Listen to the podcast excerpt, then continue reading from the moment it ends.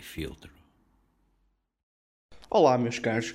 Eh, Antes de mais, hum, muitos parabéns pela iniciativa que tem sido brutal. Eu, como um ex-fumador, tenho aqui uma perspectiva e uma revolta interior eh, relativo às novas maquinazinhas de vapor e aos novos, os novos tabaquinhos aquecidos. Meus amigos, ou vocês ou querem fumar ou façam como eu, deixem de fumar. Agora, por amor de Deus, epá, isso não é nada. Ninguém num lugar fechado é obrigado a levar com vocês a fumarem uma coisinha que é uma cantinha e a mandarem o fuminho, que aquilo nem é fumo, nem é nada com sabor, a menta caramelizada, com extratos de abacate ou uma coisa, pá, ninguém quer saber, ok?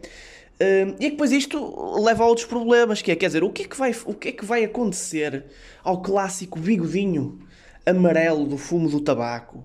Ao clássico, à clássica unha meia castanhadazinha, clarinha, da, da malta segurar o cigarro com as mãos, hum, ao dente, não é? Aquele dente meio escuro, aquele dente de baixo meio escuro de, de se fumar. O que é que vai acontecer àquele hálito masculino sedutor que as mulheres tanto adoram do, do, pá, do tabaco junto com, com o vinho ou com a cerveja? Sim, porque isto depois leva a outros problemas, que é hoje em dia já Uh, basicamente não se vê ninguém a fumar o seu cigarro clássico, ok? E a beber uma cervejinha, não. Qualquer dia, uh, capaz, agora vê-se o que mais se vê é pessoas a fumar o seu vaporizador uh, e pá, e a beber uma Summersby. Qualquer dia vemos pessoas no café a fumarem uma coisinha qualquer que faz bem e a beber um batido de proteína. Opa, isto é só a minha opinião.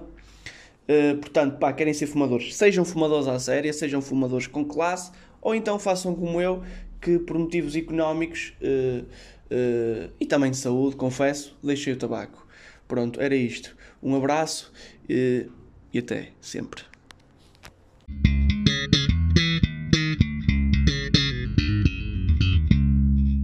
Sem filtro.